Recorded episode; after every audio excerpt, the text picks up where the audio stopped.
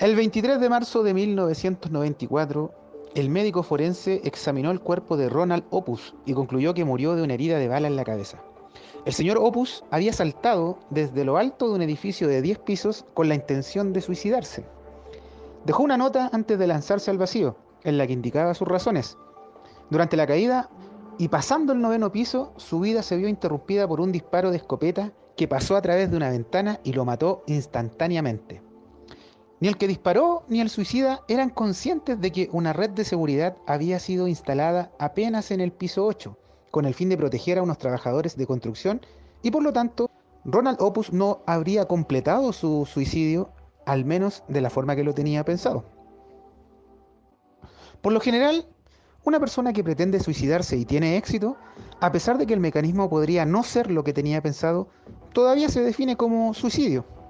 Que el señor Opus hubiera recibido un disparo camino a un suicidio que probablemente no tendría éxito, hizo que el médico forense dictaminara un homicidio.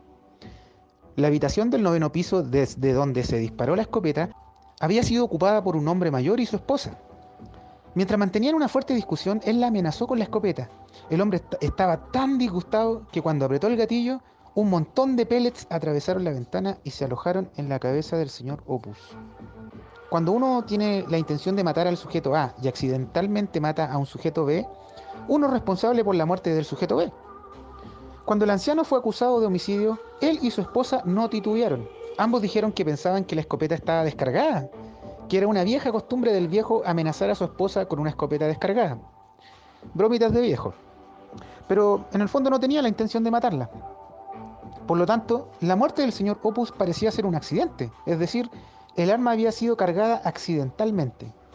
La investigación posterior reveló, según visiones de un testigo, que el hijo de la pareja había sido visto cargando la escopeta unas semanas antes del fatal accidente, Supuestamente la anciana había quitado el apoyo financiero a su hijo y este, sabiendo de la propensión del viejo a apuntarle a su madre, cargó el arma con la esperanza de que su padre matara a su madre. El asesinato del señor Opus ahora era responsabilidad del hijo. Y aquí viene todo el toque exquisito. Investigaciones posteriores revelaron que el hijo era, de hecho, Ronald Opus. Se había deprimido tanto por el intento de asesinato de su madre que esto lo llevó a lanzarse del piso 10 el 23 de marzo, solo para ser asesinado por un disparo que atravesaba una ventana en el piso 9. El hijo, curiosamente, se había asesinado a sí mismo. Por lo tanto, el forense cerró el caso como un suicidio. Sin duda, esto es un final inesperado. Y esta noche, junto a nuestros amigos los sospechosos de siempre, vamos a presentarles un capítulo especial sobre lo mismo, sobre películas, pero con finales inesperados. Señoras y señores, aquí comienza una nueva entrega de los sospechosos de siempre.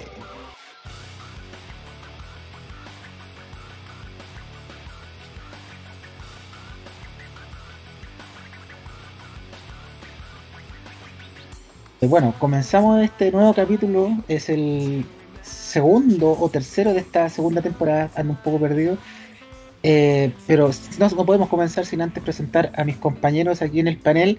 Eh, Fran, Leo y César, que siempre nos acompañan con tremendas reseñas súper buenas. Y obviamente eh, administrando nuestras redes sociales, ya saben, estamos en Facebook, también en Instagram. En un ratito Fran se las va a recordar. Así que bueno chicos, parto por saludarlos. ¿Cómo están? Regreso a Fran. Fran, tanto tiempo, ¿cómo, ¿cómo has estado? Bien, bien, aquí vuelta loca viendo películas, reviendo películas con finales inesperados. Es genial este tema. Eh, sí, em, difícil reseñar eh, sin hacer demasiado spoiler. Eh, todos saben lo que opino de los spoilers, que al final son una prepotencia. es hacer incomodar a otra persona solo porque se puede, como el bocinazo, etc. Pero vamos a hacer nuestro mejor intento. Así que estamos bien, les recuerdo las redes sociales, los sospechosos de siempre en Facebook. Eh, en, Spotify nos pueden encontrar eh, solamente poniendo LSS y salimos primero. Así que es súper fácil encontrarnos en Spotify. Estamos también en Anchor. Los que no tienen cuenta Spotify nos pueden encontrar en Anchor. No hay ni siquiera que bajar la aplicación, se puede eh, escuchar directo. Siempre subimos los links al, Facebook.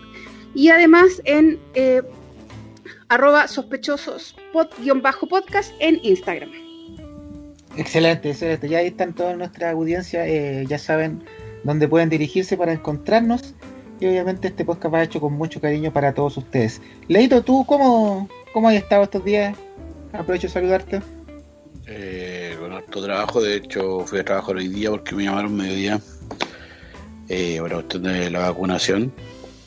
Y nada, tengo sueño y, yo quiero, quiero después voy a tirarlo, voy a tirarlo a, las redes sociales de, nosotros, del grupo BLCS. Y es una pregunta que yo hice aquí y he hecho varias veces. ¿Cuándo terminan los spoilers? Tienen una fecha de caducidad el spoiler, porque porque de repente uno habla de películas del, por ejemplo, sospechosos de siempre, eh, que una película del 94, 95, a mí nadie me puede alegar que un spoiler, o sea, es como Casablanca, ¿qué onda? El Titanic, me el Titanic, ¿cuándo deja de ser un spoiler una película? ¿Tiene fecha de caducidad una película? Porque como... ¿Cómo, cómo salir, po? O sea, yo creo que el spoiler puede salir en la vea, dependiendo del contexto solamente. va a depender del contexto en el que estés hablando, si va a ser un, spoiler o, va a ser un comentario que ya todos dominan. Yo creo que el contexto es si la película es muy conocida, que todos saben cómo terminó, y todos saben la historia, qué pasó. Yo creo que no sé, dos años, un año, ya, chao. Hasta meses una película hiper conocida, Matrix, ponte tú, no sé. Pero una vez, no sé, pues si habláis de, vamos a hablar de cine arte eh, francés, de una película de, no sé, la, la trilogía de, de Christopher Kirlowski, eh, ya, ya, ya, ¿se cachai? Ahí sí que no. la, Blue, Blanc y Rouge, ya ahí, ahí te creo. La trilogía de los colores. ¿Cuánto deja de ser spoiler una película ultra conocida? Es buen. Eh, en su casa, tardes de cine, no sé. Oye, oye, Leito, ya que. Ya que eh, estáis con mucho ánimo para conversar y ya que nuestro podcast se llama Los sospechosos de siempre, ¿qué te parece si comenzamos la reseña de esta noche, las reseñas de esta noche, con la que le da el nombre a nuestro podcast? O sea, hablamos de Los sospechosos de siempre, una película que tiene un giro al final bastante loco, bastante que te, wow, te decís, no me esperaba esto.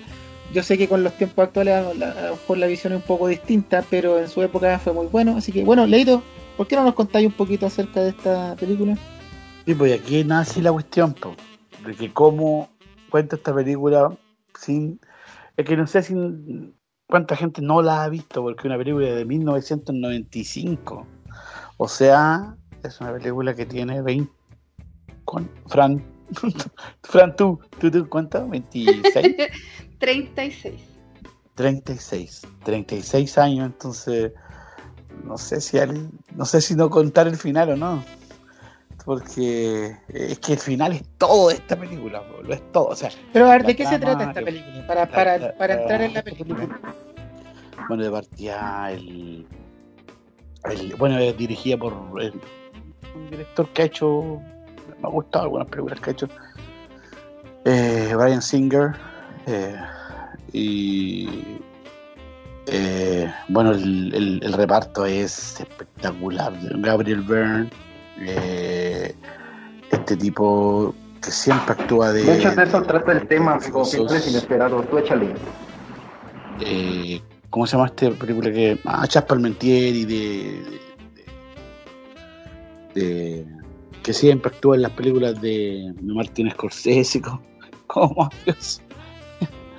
Joe Pesci, así siempre actúa del mismo papel. Y en, este, en esta vez actúa de policía, o oh, qué raro eh, actúa también eh, Kevin Spacey, que ahora ya está blockout hace un tiempo. De hecho, no pudo terminar su última temporada de su gran serie, porque él, él, él era serie. Eh, House of Cards. Stephen Baldwin de la familia, de la familia de los Baldwin. y un jovencísimo eh, puertorriqueño eh, Benicio del Toro. Entre otros más que actúan por ahí. Eh, pero eso más, cáchate el repartito que está, estamos hablando.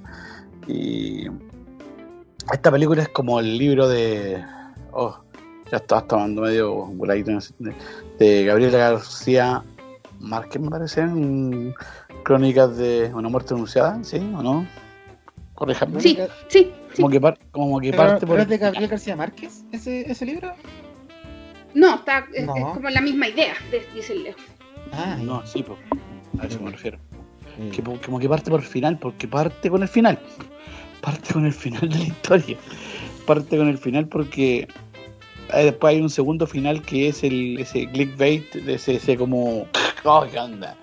Eh, hay un hay una serie de pandilleros, este, bueno, el nombre original es Usual Suspect, que son los, tipos que eh, hay una serie de, delincuentes ahí, todos bacanes, ¿cachai? Son los mejores, como son, eran como los Rambo del te necesitamos a ti.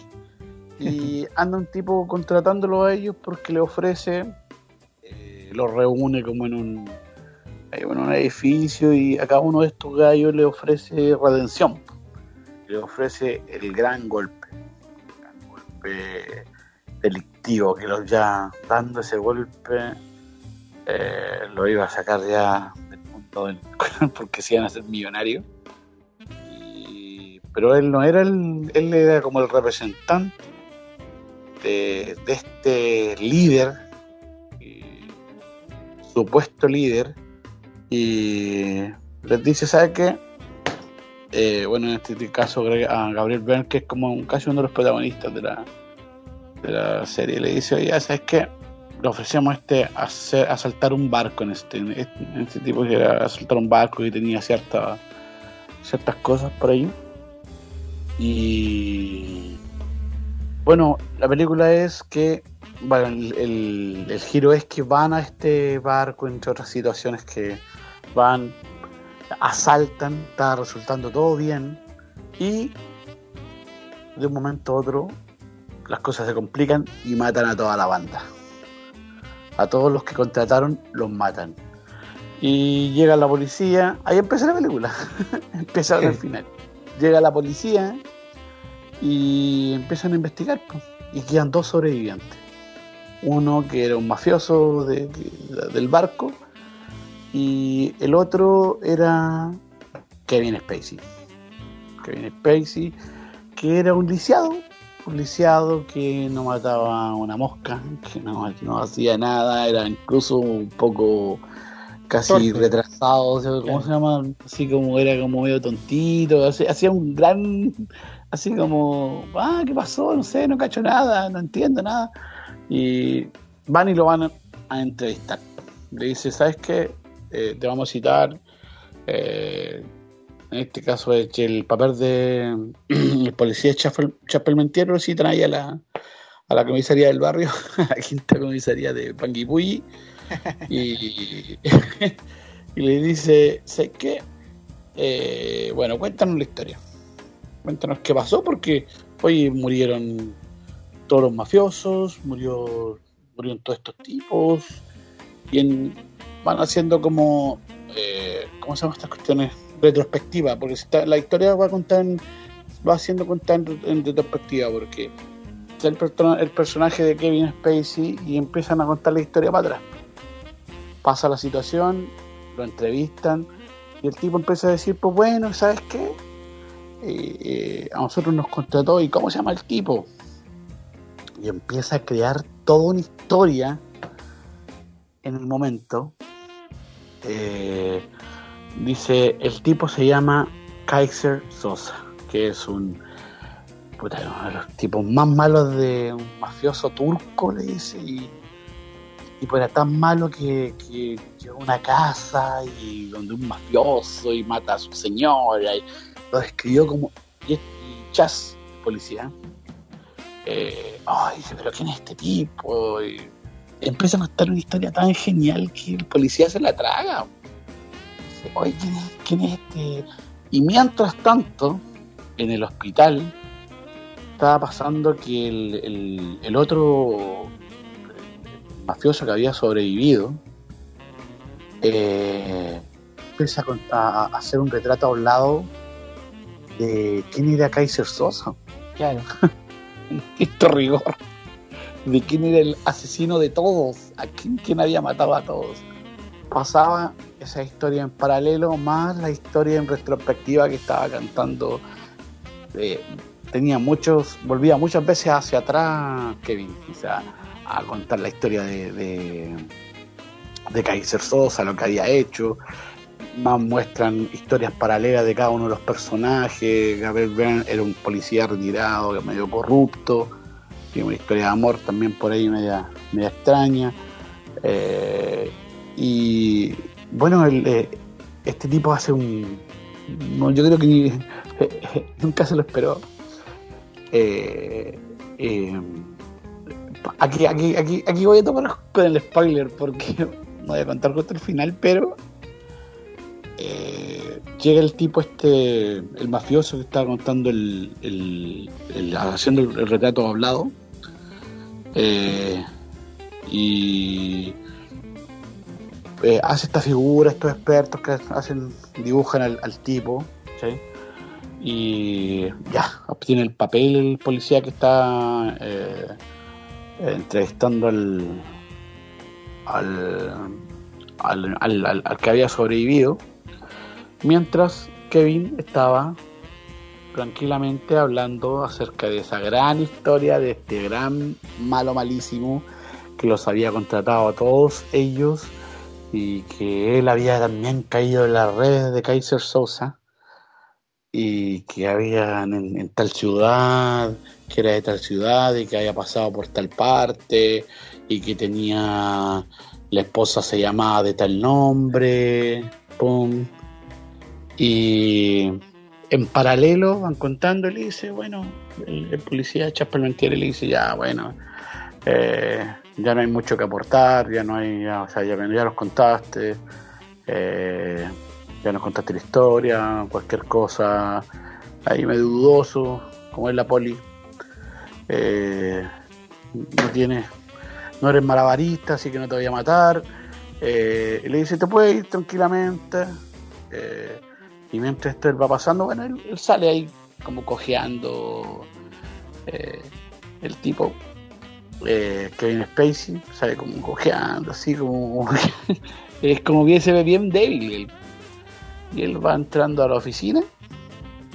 De vuelta, como que lo ve ahí salir, pobre tipo, mira.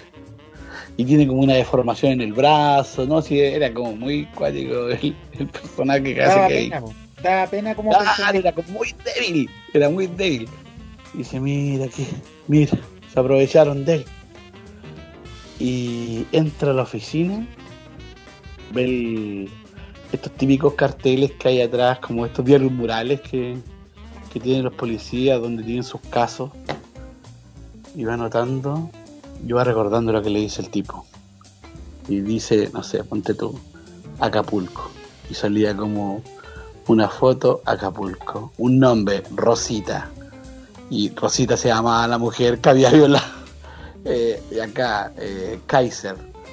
Eh, y acá había un nombre de una marca, Kaiser. De acá, el, el tipo, Kevin, había creado toda la historia que le había contado en el momento. La gran mentira, ocupando. Y ahí está la genialidad. Lo que veía de fondo lo que veía de fondo, inventando toda la historia como si hubiera tenido el, como hubiera tenido el guion atrás suyo. Le contó el guion del diario mural de atrás de él en la, en, la, en la entrevista que le estaba haciendo, porque ni siquiera estaba detenido como sospechoso, era como casi una víctima. Y en ese momento, claro, se libera el, el retrato hablado en ese tiempo estaban las, ¿cómo se llaman estas cuestiones de la, de los, cuando mandan eh, las cuestiones que existían antes? Bueno, yo, creo que existían los fines todavía, ¿no? Los fax. Eh, los fax. Eh, este tipo va corriendo en el hospital, manda el fax, porque vio que era el mismo, po. va, manda el fax a la oficina, lo se lo pasan a Chas y descubre que fue brutal y estúpidamente engañado. Ese es el otro final de la película. El final, bueno, el final final tiene describe a Kevin en, en otra parada. Claro, pero literalmente, literalmente en otra parada. Claro, finalmente en otra parada. No, eh, o sea, fue literalmente en literalmente otra parada. en otra parada. literalmente en otra parada. Y es una cuestión que, ay, onda, porque hasta, hasta ti te hacía caer. Para mí, te digo, yo era siempre así desde chico, así como muy adicto a las películas. Y en ese momento a mí le dije, oh, esta película va a ser favorita para mí por, por los siglos de los siglos y siempre la he citado. Siempre la he citado como una de las grandes películas. Ya es la que le dio el nombre a nuestro querido podcast. Eso es lo. Le dio el nombre a nuestro querido podcast. Creo que todos aquí la vimos.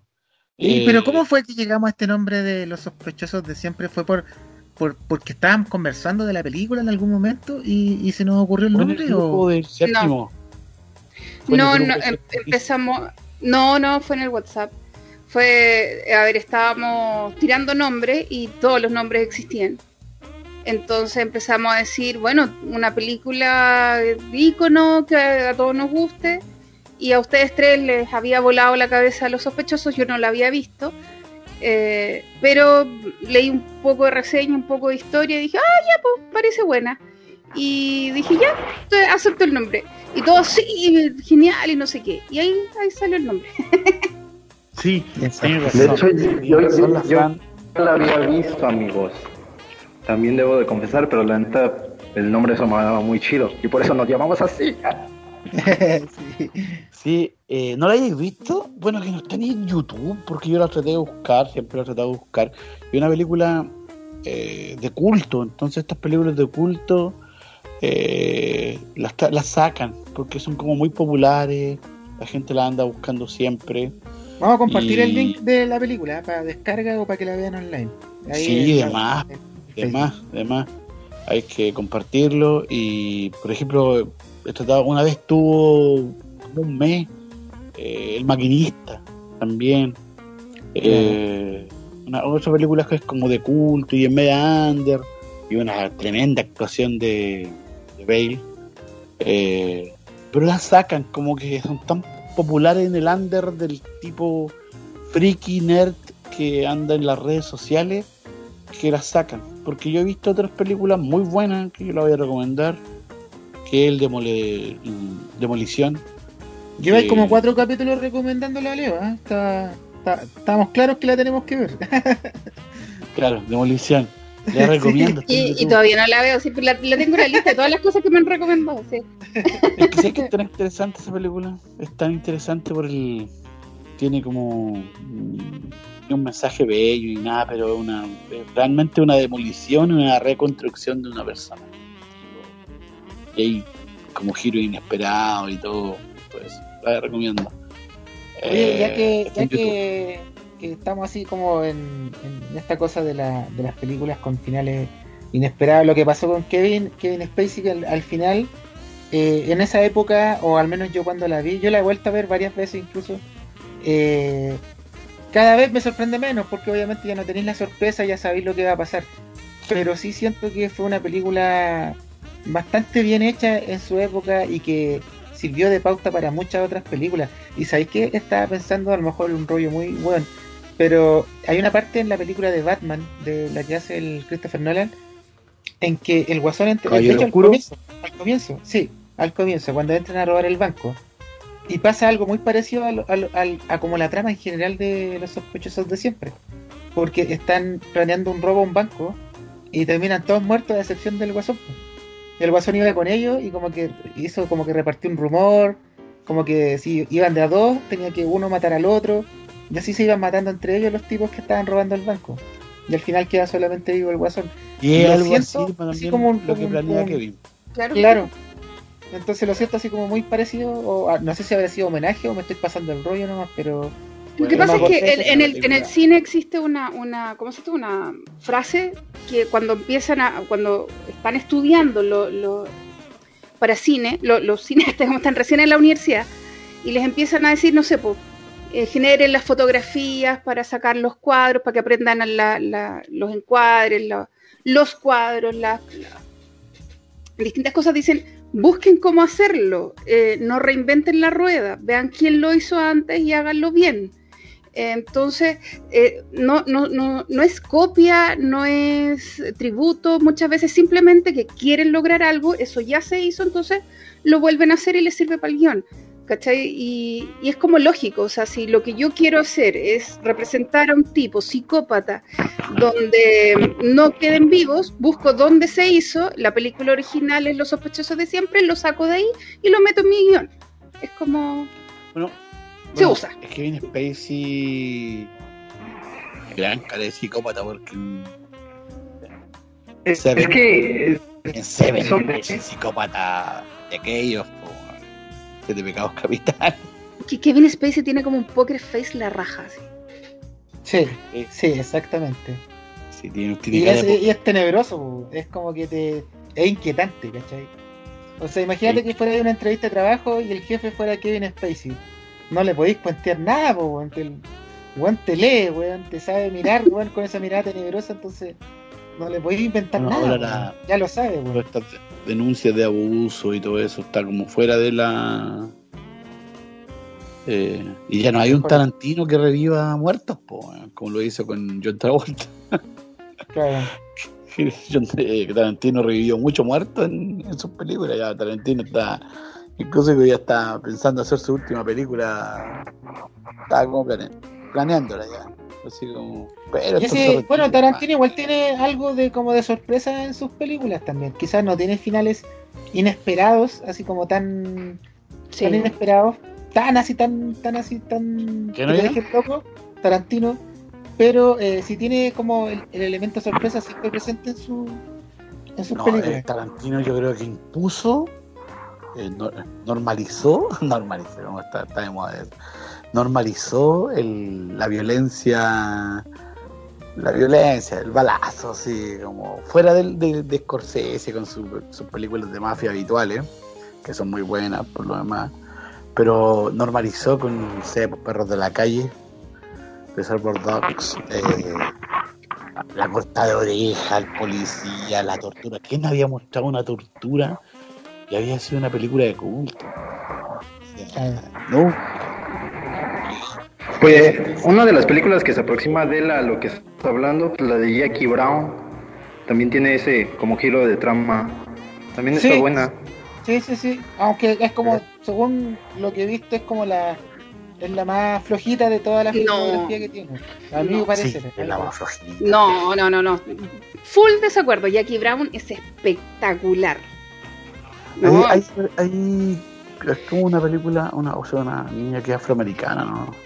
La, la, peor de, de, Tarantino son los ocho más odiados, porque. ¡Ay, no!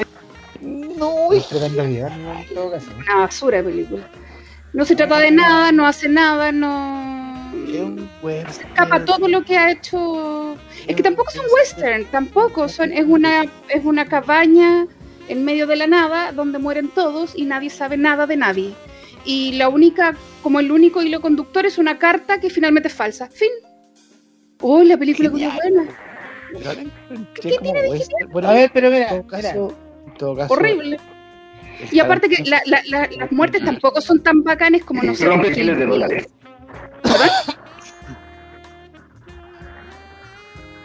Eh, César, no te escuché, perdón. No, digo, los ocho más odiados hay una escena donde rompen una guitarra se, nos corta, se nos corta César. Que era de utilería. Mira, mira, mientras para superar esto, eh, ¿por qué no entonces no nos vamos a una película que sí te haya volado la cabeza, Fran? Y estamos hablando del tema de hoy día. Ya que esta, esta de los ocho más odiados ya, ya se van a hacer más odiados todavía después de lo que tú dijiste. Así que hablemos de alguna que sí, que tú digas, sí, esta película sí me voló la cabeza, sí tiene un final loco, así como que es recomendable. ¿Tú tienes por lo que he visto aquí, una buena recomendación de una película que me parece que está en Netflix. No sé si sigue Así es. sí, sigue ahí. Ha estado por años en Netflix y se mantiene. A ver, les cuento, antes de eso, quiero hacer un, pequeño alcance. Yo me puse a ver películas porque hay muchas eh, para, para reseñar. Pedí un poco de ayuda a ver qué, para poder bajar un poco la, la, lista. Y hubo dos que se repitieron mucho, que fue The Game, eh, el juego de David Fincher, protagonizada por Michael Douglas, Sean Penn y Deborah Karanger muy buena, muy buena. Eh, el, final es, eh, te, vuelve loco, pero em, no sé si se han dado cuenta, a mí me importa mucho el mensaje de las películas que reseño. Y esta es una película de un tipo millonario que le hacen creer que lo perdió todo y luego eh, queda todo en nada y el tipo es feliz y sigue teniéndolo todo. O sea, no es una película que a mí, o sea, un, gran mensaje para mi gusto. Luego vi Río Místico, peliculón ah, de Eastwood, eh, con Kevin Bacon, nuevamente Sean Penn y Tim Robbins, ídolo. Bueno, todos ídolos, los cuatro. Bueno, Kevin Bacon un poquito menos, pero Sean Penn, Tim Robbins y Clint Eastwood, wow. Eh, pero me pasó lo mismo, peliculón, excelentes actuaciones, igual que con The Game un final inesperado que te vuela, o sea, que, quedas como, oh, qué onda. Muy bueno. El problema es, también me, queda con el mensaje, eh, que es, em, es un niño que fue abusado, que separado de los amigos, fue abusado por eh, un cura y un, y un, supuesto policía por cuatro días y luego lo sueltan. Ese niño jamás encontró ayuda, nunca es em, acogido por la sociedad, por eh, los padres o por los amigos y finalmente muere y a nadie le importa y todos los demás siguen felices.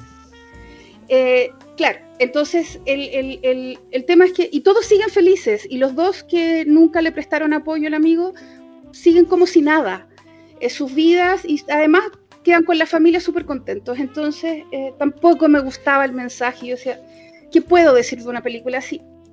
Y después de estos dos peliculones, me encontré con Círculo, una película del año 2015 de dos directores, Aaron Hahn y Mario Michioni. Eh, ellos nunca más hicieron una película. Eh, Mario Michioni eh, estuvo mm, aportando en otras películas, pero no dirigió nunca más. Es una película de 87 minutos y básicamente es una habitación, oscura donde se despiertan 50 personas em, paradas sobre círculos rojos, ordenados en círculo, rodeando a un círculo negro como de vidrio. En poco tiempo se dan cuenta que no pueden salir de su puesto o tocar a la persona de al lado porque suena una alarma horrible. ¡ah! Y em, cuando la primera persona dice, ah, no, yo me voy, apenas toca el suelo, sale del círculo, del círculo negro que está al medio, se dispara un rayo y la persona muere. Casi inmediatamente comienza un conteo y cada dos minutos alguien es alcanzado por este rayo al azar.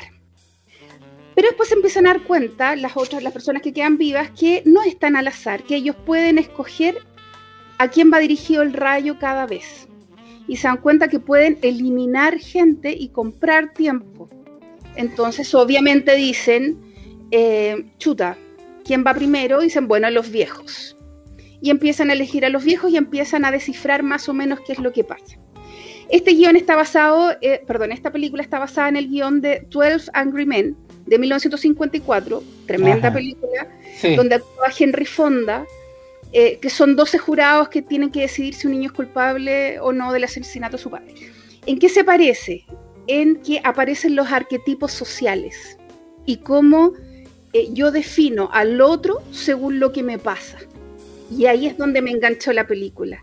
Tiene un muy buen plot twist. No tiene el presupuesto de las otras, no tiene las actuaciones de las otras, ni los directores de las otras, pero eh, cómo está planteado el prejuicio social, la prepotencia, la potencia, eh, y cómo mis juicios me llevan a, juzgar al otro y a eliminar al otro y a darle poder al otro, es interesantísimo. Finalmente esta película se trata de quién merece morir, quién merece vivir y finalmente quién lo logra.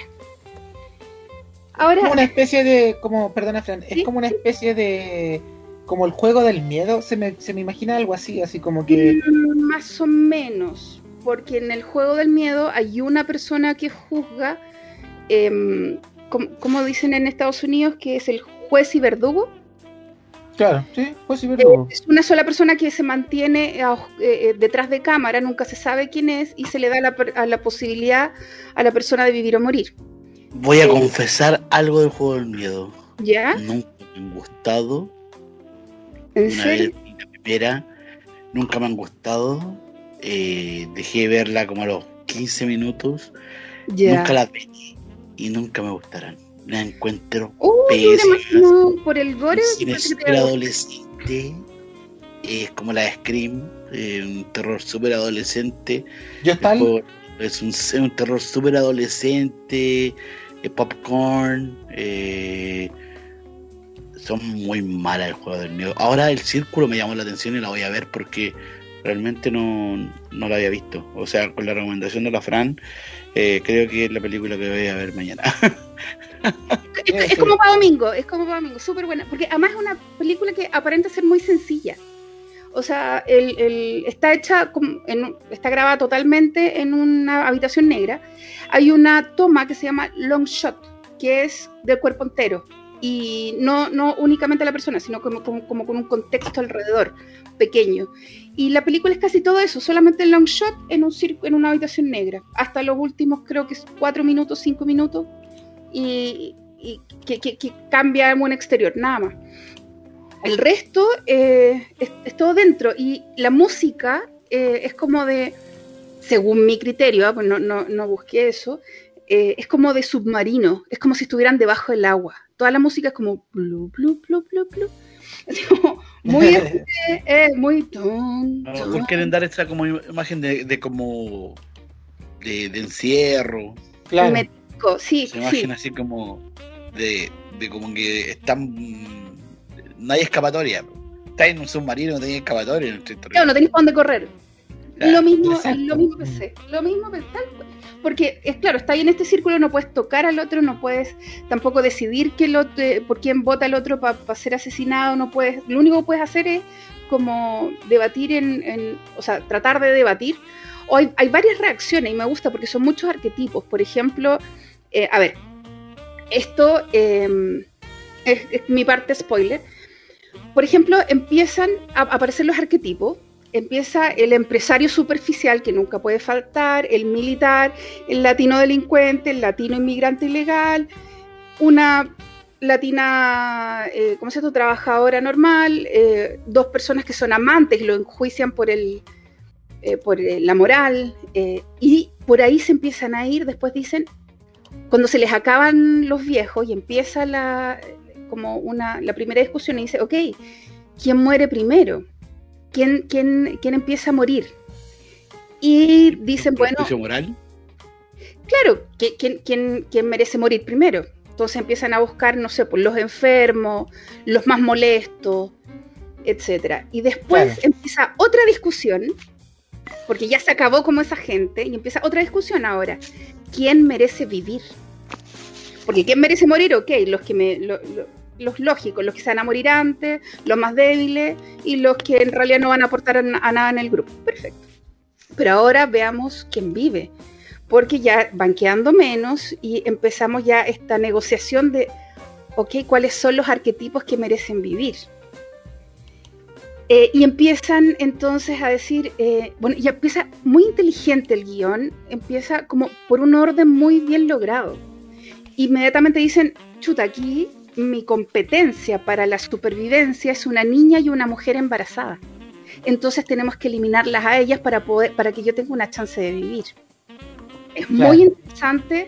Entonces, realmente te, hace preguntar eh, ¿qué, qué, harías tú en ese caso? Porque verlo sentado en mi living, yo diría, ay, jamás mataría a una mujer. Eh, o menos una niña pero realmente estoy dispuesta a morir por una niña. Por ejemplo, uno de los viejos que sobrevive a, la, primera corta de cabeza, podría decirse, dice, eh, bueno, y si es una niña, una cabra chica ignorante, malcriada, insoportable, ¿por qué va a tener más oportunidad de vivir que yo? Claro.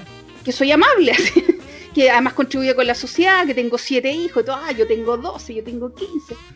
Entonces, eh, y después empieza, no sé, por, eh, por supuesto que los inmigrantes ilegales, los criminales, eh, empiezan los reclamos por el racismo, por la homofobia, donde se puedan agarrar para competir con esta, con esta mujer embarazada y la niña. Y es muy interesante y se van además viendo, eh, se van poniendo por equipos y se forman dos bandos, los que quieren salvar a estas dos y los que quieren matar a estas dos para poder tener em, una oportunidad. Lo bonito de la trama es que no hay ningún bando que tú puedas decir, a estos los odio, porque tienen un punto, yo quiero vivir, quiero saber qué pasa afuera, quiero saber si mi familia, mis hijos, mi mamá, mi hermana, o por último, yo quiero vivir.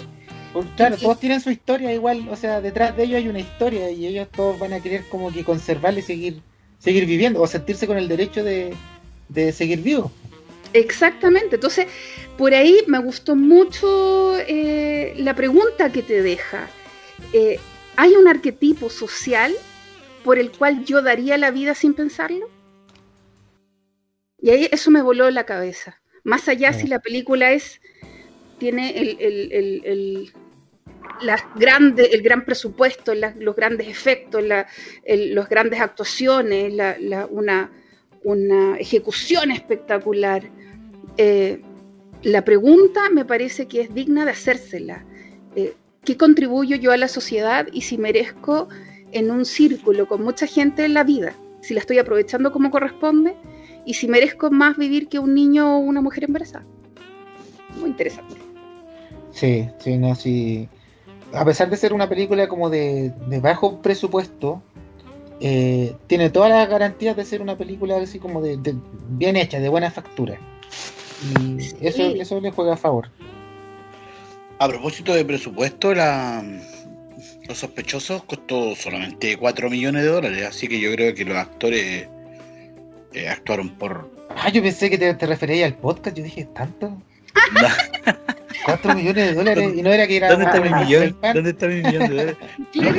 ¿Dónde está mi parte? ¿Dónde está mi millón, muchacho? A ver, Leo, estoy haciendo negocios por detrás. Ajá, sí, sí, sí. A ver, muchacho, ¿cómo estás lucrando con nosotros y no hay moche? No, imagínate para el reparto. Para el reparto. Vamos a cobrar un millón de dólares por capítulo. no, voy para el reparto que Para el reparto que había, yo creo que lo hicieron de buena onda. Yo creo que era tan bueno el guion que dijeron, ¿sabes qué? Yo quiero estar aquí. No, pero pues, en algún punto iban empezando, bueno, no, no iban empezando, pero no estaban como que en el, la cima, en la cúspide de su carrera, ¿no crees? Benicio no. Benicio estaba empezando, Stephen Baldwin. Pero, Gabriel Byrne. eso te iba a decir, Gabriel Byrne. Un actorazo que ya lleva. Ya había hecho, El Exorcista, ¿no? Sí, exacto. Y ya como que ya está desapareciendo. Si su última gran operación, fue como el Jar Haraldson en Vikingos. Eso ha sido como. Claro que una serie que, como todas las series, puede pegar como no puede pegar, pues esta pegó. Esta pegó y tuvo gran éxito hasta. Bueno, yo la vi toda, pero hasta la cuarta temporada fue muy buena. Eh, y ahí fue, pues bueno, él murió ahí y todo, pero bueno, los sospechosos también murió. Pero era un actor que no creo que le hayan dicho, ¿sabes qué? Eh, no sé, yo creo que le presentaron el guion y era tan genial. Brian Singer también estaba empezando, era un director en ese tiempo jovencito, porque en ese tiempo mandaban el, otro. El Giancarlo Espósito también actuaba. Exactamente. Y otro viejito que, otro viejito, actor ya que era que es mayor. Eh, el Pete. Hoy no puedo pronunciar esta cosa, a ver, espérate. me, disculpa la, eh, la, expresión. Pete Postel White. Ah, ah claro, súper fácil de sí, pero es, es eh, pero tiene excelentes películas él también, pero no, no, si me dicen el nombre yo no lo hubiera pero era Kobayashi, el, abogado.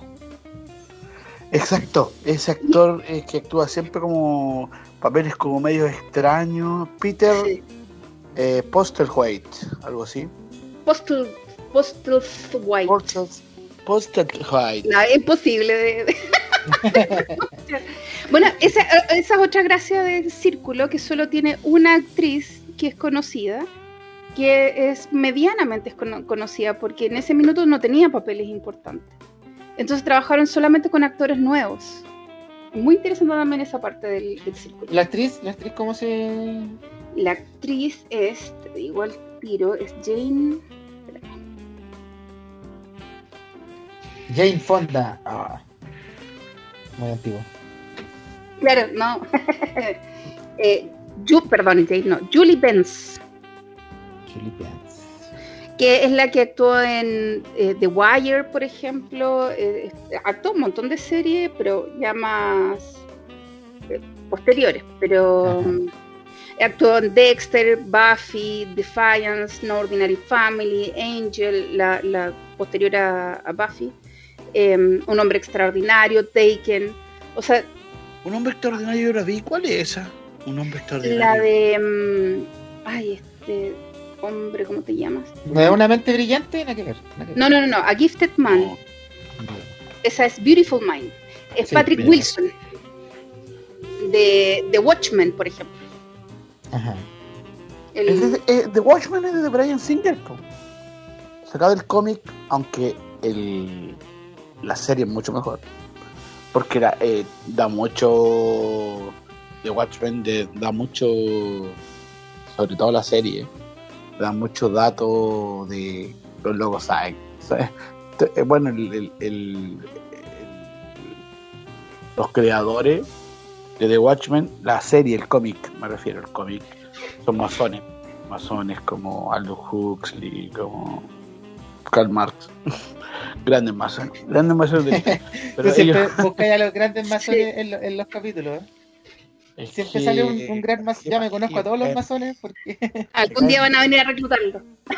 bueno, ahora están. no pierdas la fe, amigo, no pierdas la fe. Ahora están con John Biden mandando, ¿no? Lo, lo pusieron ahí a un títere más. Oye, yo, yo, eh, un comentario, yo quería eh, hacer el énfasis en una cosa, de que nosotros hemos estado hablando de muchas películas que tienen finales así como bien sorprendentes y todo, y eso es bueno, está, está entretenido, pero aquí el que se aventó el desafío hoy día, esta noche, de reseñar una película súper compleja de reseñar que no sé cómo lo va a hacer, es César, que quiso atreverse a, a reseñar Perfect Blue. Así que César, eh, suerte con eso. Cuéntanos un poquito eh, de qué va Perfect Club. Gracias, amigo.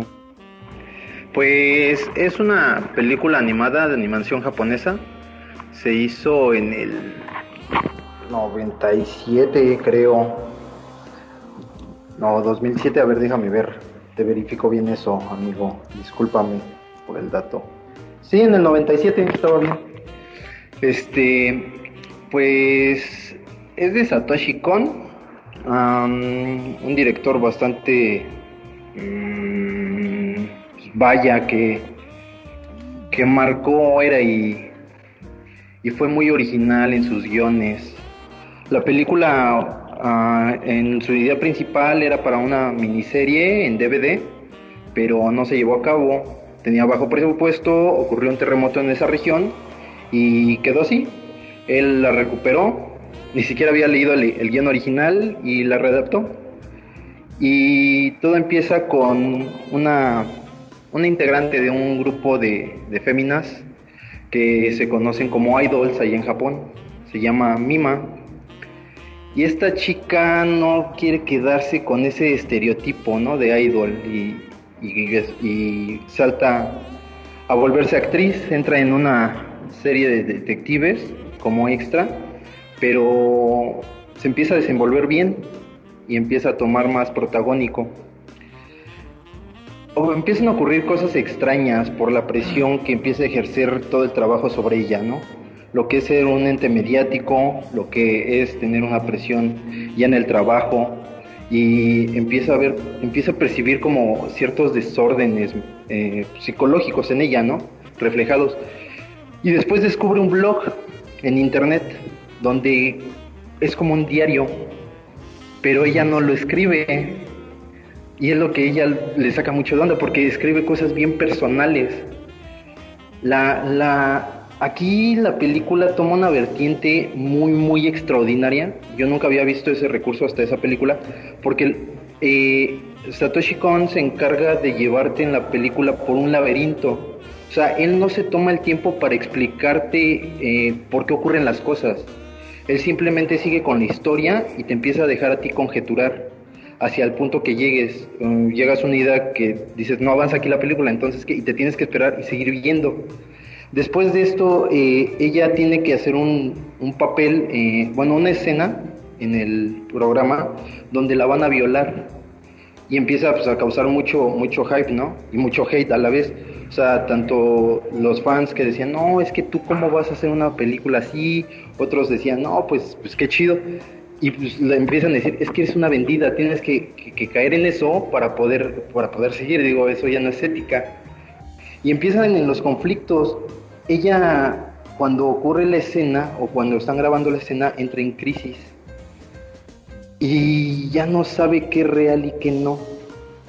Empieza a entrar en un estado como de esquizofrenia o bueno, alucinaciones en los cuales ella no sabe si ella ya no es real o, la, o todo el tiempo ha estado actuando y ella solo es la sombra de su propia existencia. Sí. Es, es una película demasiado compleja. Sí. Eh, eh, al, final, eh, ella recae en un pedo así como lo que le pasó a Selena. Resulta que, que la, la, estaban drogando una, una fan que quería hacer ella así, una gordota, así. Esto es súper, súper freaky, o sea. La, verdad no quiero este, hacer mucho spoiler en eso, porque sí es una película que vale la pena ver, analizar como espectador, y al final es a lo que voy. Tiene ese giro de trama sorprendente, pero aparte de eso te deja con un final abierto. O sea, es una película rajamadres. O sea, lo que hace rato comentaba, ¿no? que de los, el inicio de Batman, con los sospechosos de siempre. Y aquí pasa algo similar. Eh, son películas tan grandes y tan frescas en su momento que crean tendencia, que, dan la escuela. Eh, Satoshi Kon fue la inspiración para Darren Aronofsky para hacer el Cisne Negro. De hecho, Darren Aronofsky compra los derechos de Perfect Blue y hace unos fotogramas paralelos en Requiem for a Dream cuando está en la bañera. Es un fotograma idéntico de la película de Perfect Blue a la de, Requiem. Y ah, él hace su propia versión de Perfect Blue en la del Cisne Negro. Luego tenemos otra reseña grande de lo que es la película de Paprika a, a lo que es Christopher Nolan para hacer la de Origen. O sea, fue un director que en verdad creó mucha mucha tendencia o desarrolló esa, esa creatividad que hacía falta en el cine. Porque tal cual la película está marcada como una de las mejores películas animadas en la historia. O sea, no de anime, de animación completamente. de animación, exactamente, eh, sí. Él, él se agarró y hizo un 360. De hecho, la película no tenía tanto, tanto presupuesto para poderla, este, ¿cómo se llama? Distribuir y alguien que le ayudó fue, fue este, ay, ¿cómo se llama? El que hizo la película de Akira. Tu amigo Leo, que, que eres este, fan de Akira, ¿cómo se llamaba el autor? ¿El director? El, director, así, bueno, el director de Akira fue el que le ayudó a hacer la distribución. Perdón, estaba muteada, eh, Katsuro Otomo. Va, ah, perdón, sí, está bien, Katsi, sí, Katsuro Otomo. Katsuhiro me, acordé, me acordé de la Fran, disculpa Fran, no, no es nada personal, nada, yo, yo, yo te sé que también. Pero ve que, es que la Fran es, eh, es del dato, o sea, yo también tengo datos fake, pero es que la Fran... Sí, me acuerdo, está tremenda. No, no, es que me acuerdo de, de disculpa Fran, nada, nada, o sea, es que no... Es que Dale no nomás. Es que, Deja de disculparte. Es que antes cité al chavo, entonces me acordé de, de, con la frase me acuerdo de ñoño cuando saca el dato y dice, ¿de dónde lo sacaste? De mi periodiquito. Como que sabe todo. todo. tener Google a mano. Exacto. Tipeo rápido. Eso, es todo. Tipeo rápido. Pero no, yo tengo pésima memoria, pésima memoria. y me confundo, y me confundo de lo. Pero como yo soy tan disperso, a la Fran lo que le ayuda es que es como mm. pragmática. No, no, si yo soy pésima con, con, los nombres, soy pésima con los nombres, soy muy buena con los años. pero los nombres me confundo un montón. Entonces necesito Google. Ah, yo me sé todo. ¿Dónde lo San Google es la salvación a todos nosotros, amigos. Sí, San Google, San YouTube y San Maps. El dato free duro o el dato serio duro. Eh, la referente de acá de No www.google.com. ¿Es su periodiquito personal? No, es público. Pero bueno, bueno como, como pasaba en Perfect Blue, como pasaba en Perfect Blue que ella veía en un blog y veía como que estaban contando prácticamente su, su, vida, pero era como que muy personal, como que era como, como si fuera ella misma quien la estuviera escribiendo, porque no le hacía sentido que cosas tan privadas, tan personales estuvieran ahí compartidas en esa en esa página. Hoy me encantó y no la, había parte en la que le perturbe, sí, está, está muy buena. De hecho, es la parte en la que más, eh, bueno, a mí me llamó mucho la atención porque no encuentras una forma en cómo es posible. Hasta, pues bueno, el desarrollo en el final es cuando lo descubren. Y la verdad, sí, sí toca los matices bien profundos en cómo la presión social y laboral te puede llevar a zonas bien oscuras. Yo o sea, no lo he visto. No lo he visto. No, pues Satoshi Kon tiene. Está como el mismo rollo del cine negro. Sí, de hecho, de hecho pues, es casi la misma, la misma primicia, pero Satoshi Kon tiene, tiene un repertorio muy muy bueno. De Los Padrinos de Tokio, de Goodfather Tokyo, la de sacó una, un anime que se llama uh, Paranoid, Agent a Paranoid y la de Paprika. Por ahí también se me va una Millennium Actress, creo se llama también. Y todo su material es muy, muy bueno. Desgraciadamente, pues, en 2010 me parece murió de cáncer en, Oye, eh, eh, la onda del cine negro? Sí, de, hecho, Darren, Darren Aronofsky compró los derechos. Darren, Aronofsky compró los derechos de Perfect Blue para poder hacer su adaptación con, con este actividad artística. No te escuché, Leo, no te escuché, perdona, no te escuché. ¿Tiene una escena parecida con la que tiene con Mila Kunis, Natalie Portman? No. Eh, ah, ¿Sí? verdad que tiene su escena. Pero esa es otra película. no, pero. La escena de Natalie Portman con Mila Kunis. La escena. Che, Leo. Esas son referencias buenas, amigo. Pero pero a lo que iba, eh, para cerrar con el final, cuando esta mima este, se resuelve todo, que ahí dejo el paradigma para que la vean, cuando ve por el espejo retrovisor y se ve reflejada a sí misma. Es ese pinche final que te vuela la cabeza, que dices, ¿qué pedo? Porque todo se supone que se llevó a una resolución lógica y te vuelve a, pues así, dos pasos para atrás. No es cierto, algo malo sí había aquí. Y sí, la verdad está bastante buena, muy entretenida y tiene e, eso, esa argumentación que no es explicativa, que te deja a ti como espectador sacando tus conclusiones y te lleva de la mano en la historia. Y constantemente te tiene girando la ardilla, que eso es lo más interesante. Es un, es su cine es muy interactivo en ese sentido. También en la de Paprika es igual. porque acabo de ver Amazon, no está, Netflix no está. No, la puedes ver, eh, me parece que está en Anime FLB. Ahí es donde la vi. ¿Y en YouTube no la buscaste? No, no lo vi, no lo busqué en YouTube. Es que yo, dice Leo que las películas de hay varias películas de culto, pero no, o sea, yo por más que he buscado en YouTube, no, nada, amigos. No tengo tanta suerte. depende de la película. que por cierto, vi, vi una que recomendamos aquí la otra vez, la de Alien Abduction, la de footage de, de la familia Ajá, sí. No man, qué peliculón, cabrón. No era la misma que yo decía, ¿eh? Pero. era la misma que tú decías, sí. No, no era la misma. Qué buena película, güey. Y sí, digo, dentro de lo que. Estaba. A ver. Perfect Blue, No, no creo que esté porque suena demasiado buena para que esté en YouTube. No, pues mira, en Anime FLB. Ahí, ah, no, dice análisis y explicación. No, en, no. En, Anime FLB lo puedes encontrar porque yo ahí vi la de Paprika y la de Los Padrinos de Tokio. Y si están esas dos, pues está, este, Perfect Blue. ¿Sí está? La acabo de abrir. Perfect Blue, película. ¿En YouTube? Oye, nunca encuentro una película en YouTube. nunca puedo encontrar una. Yo le, pido a mi amiga Danae, saludos a la Dana, eh, que, me mande los links de las películas, porque yo busco y encuentro trailers, escenas, eh, explicaciones, pero nunca encuentro la película, nunca. Nunca he encontrado una película. Entonces le digo, Dana, búscame esta por fin. ella va, la busca y me la encuentro el tiro.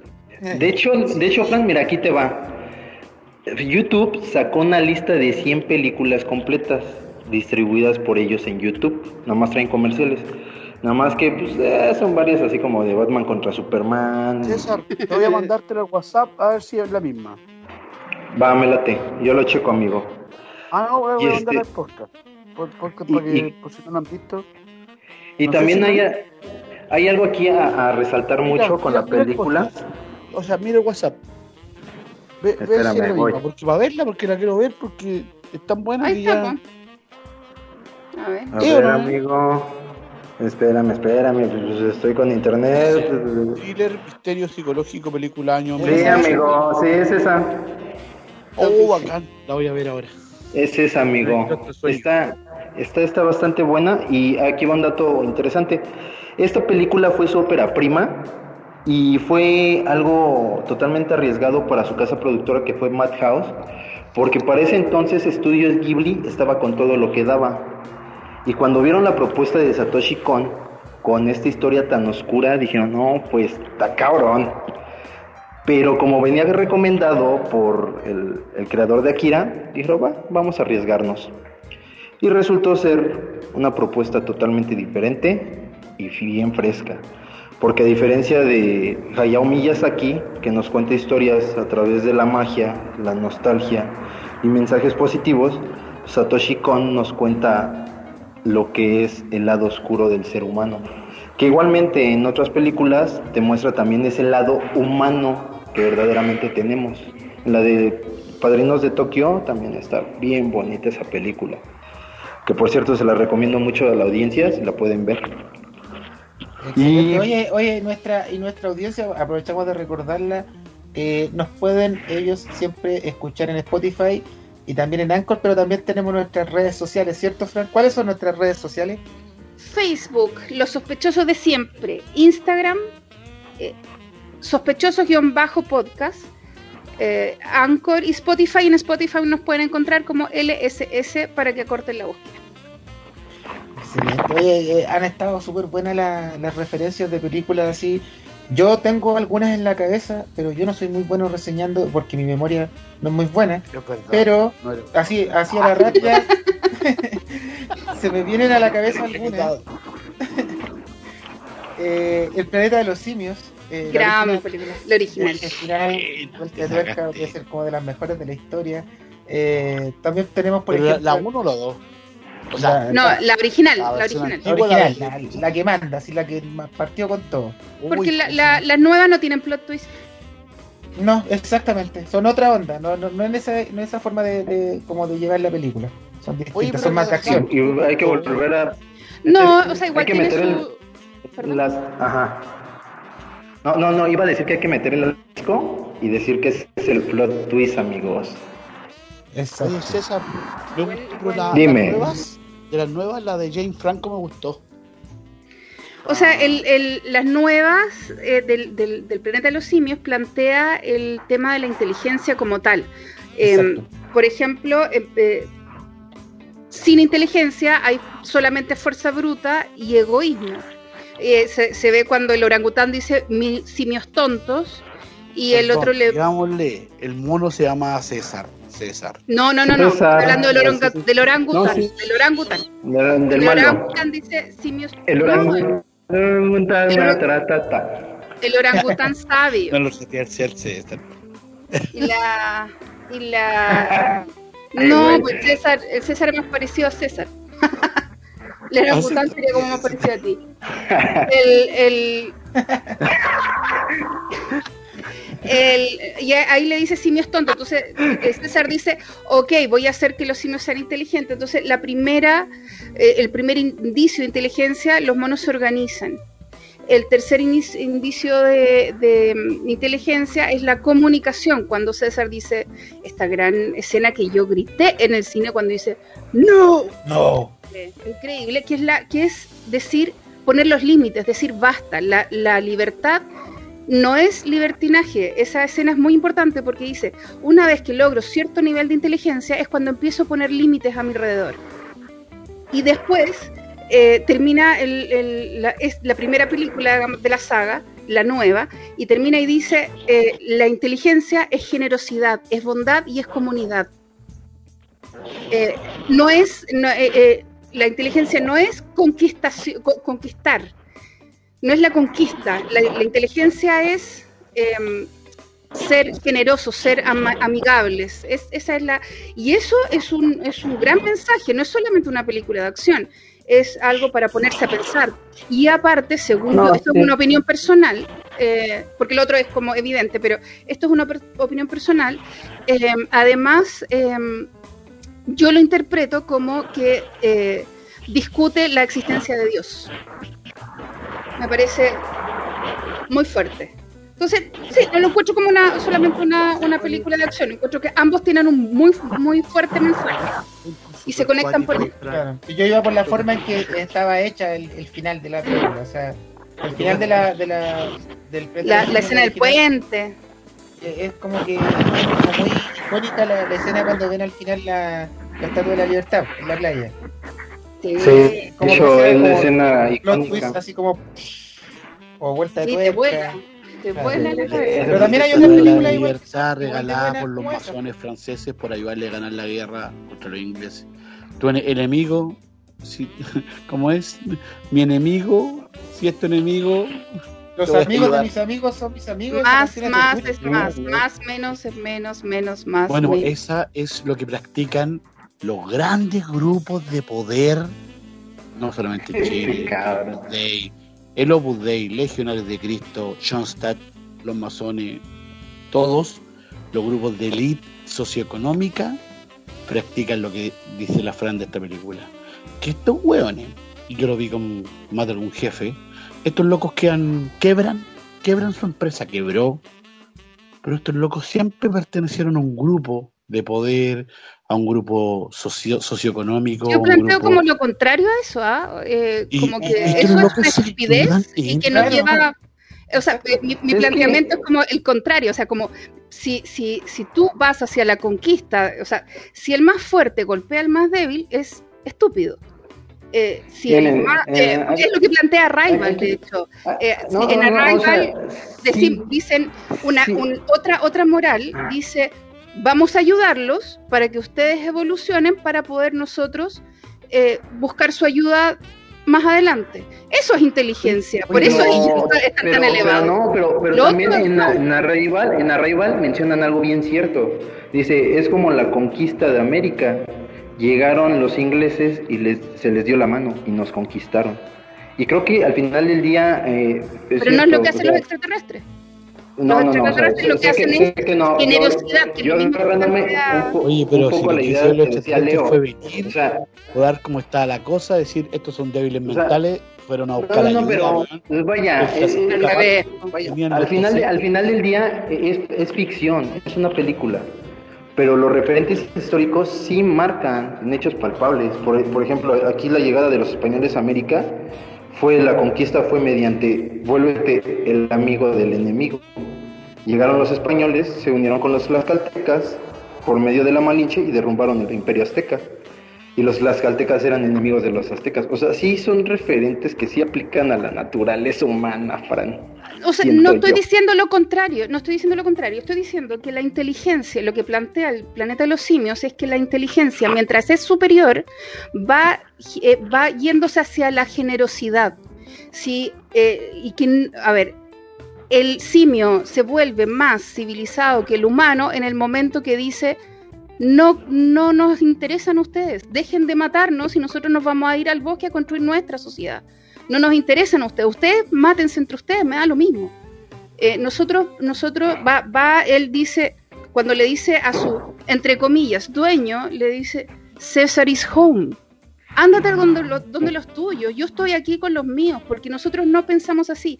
Y en ese momento se, da a entender que la evolución real es la generosidad, es el, es el amor, si lo querí, en vez de la guerra. Y la guerra nos hace retroceder. No puedes decir que la conquista española fue buena.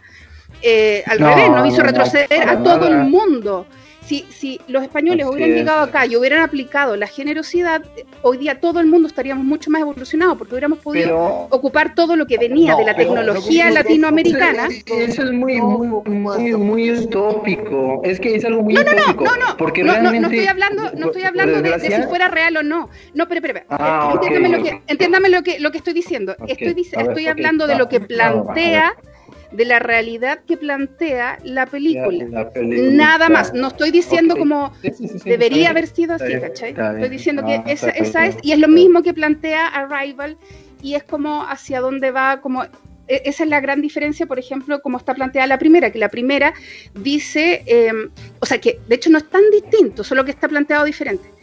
Pero en, la 1, en la, la, original, eh, eh, los papeles se invierten y el humano pasa a ser el animal. Y el animal, el simio, es el evolucionado. Y tiene, pero tiene una sociedad exactamente igual a la humana. Eh, que también conquista, que también usan a lo, que también tienen esclavos. Entonces, ¿qué es lo que hicieron en la segunda versión? Cambiaron la moral, mejoraron la inteligencia y mejoraron el planteamiento de una sociedad a una sociedad equitativa. Ese es el planteamiento. Entonces es muy positivo el, planeta de los simios. La uno, que primero te dice, wow, eh, nos, mataron, eh, ya no somos los reyes de la cadena, wow. Nos sometieron, claro. Nos sometieron, eso. Y viene después la segunda y dice, no, pues porque no son tan inteligentes como se creen. ¿Cachai? Eso es. Sí. Bueno, bueno, bueno es un buen, pero... Yo tengo que funar a Fran por comunista, idealista. ¿Qué tiene? Está súper chingón eso, güey. ¿Qué pasa, compañero? Lástima que, lástima que vivimos en un pinche mundo neoliberalista globalizado a mano poder, maldito capitalismo. bueno, yo digo. Pero bueno, ¿qué pasa, compañeros? Los capitalistas y los comunistas. termine, amigos.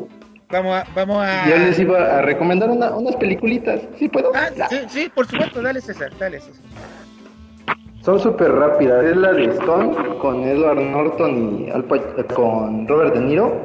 La identidad con John Cusack. Predestination con Hancock.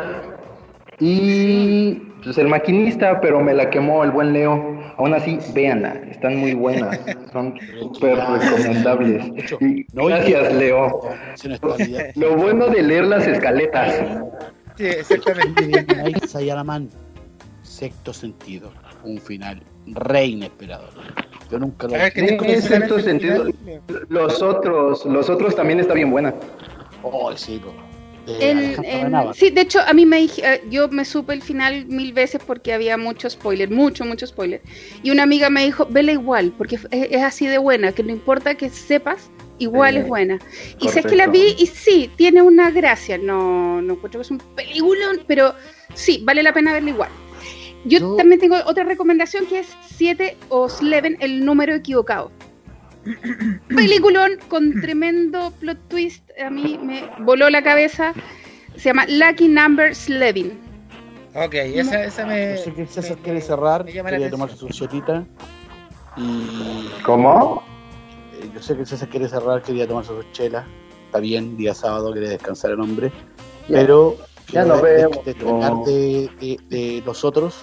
Ahora si yo estoy tomando una chela. Hoy, hoy ¿sabes qué, Antonio? Me compré un pack de Budweiser, 4.500 pesos, con la imagen de Messi. Guácala, no, qué fea cerveza. bueno, ah. no, bueno no, pues es que nosotros, modelito, Victoria. Que en claro, de las normales. En México hay, hay, hay, hay, hay cultura, hay, hay son varias cervezas, por la TKT, la, esta, esta cerveza de minas, ¿cómo se llama la Sol? Oye, a todo esto, a todo esto Leo, La Sol. el, las Leven, el número equivocado, es tiene 7.7 en IMDB. Y sé que querías Pero manda- proponer algo. Yo- Ah, a ver, a ver. Ah, ¿cuál sí, propuesta? Venga, Leo, venga. Dale, dale, dale tú y tu, tu gran película de, de la historia. Mi gran película. de- No, es que ese lo vamos a tratar en otro capítulo, pero mi gran Pero una pincelada, vamos, tiremos, Sí, una amigo. El spoiler, el, el, el, el- Oh, concha la lora. Me el maestro de los spoilers. Vamos al maestro de los spoilers. Venga, señor, me arruina la película. La película que yo no me pierdo. Esta fue la venganza. la hay una película que yo no me pierdo, aunque haya llegado el minuto de 120, haya llegado el minuto 118 y no me la pierdo. O a la mitad y no me ¿Sueños la de pierdo. Una película absolutamente popcorn, con, con cuestiones muy de golazo, así como el partido ganado, pero épica. Eh, no, no digo que sea la mejor de la historia, digo que es para mí me- mejor historia, es para mi historia la mejor. Eh, eh, Corazón Valiente. Yo sé que hay miles de No, pero Braveheart, bien. esto no sé, lo he visto como. No sé. Lo vi, yo, yo creo que reencarno en. Está bien, amigo. Es la que te gusta, está bien. La que te gusta. Sí, entiendo. A mí me gusta mucho 2012. Ah,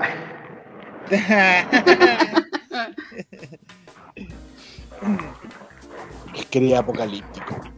Yo, yo mi película favorita sería, o sea, la que encuentro que es la mejor película que he visto, así la que más me ha dejado más impactado. Yo me la jugaría por Los Olvidados. Una de Oh, ya. La vi, pero se me olvidó. Ese, es como que ¿De Buñuel? Sí, de Buñuel, de Luis Buñuel. eh, muy bueno. No, De eh, hecho, fue la escuela para todo el cine de crítica social acá.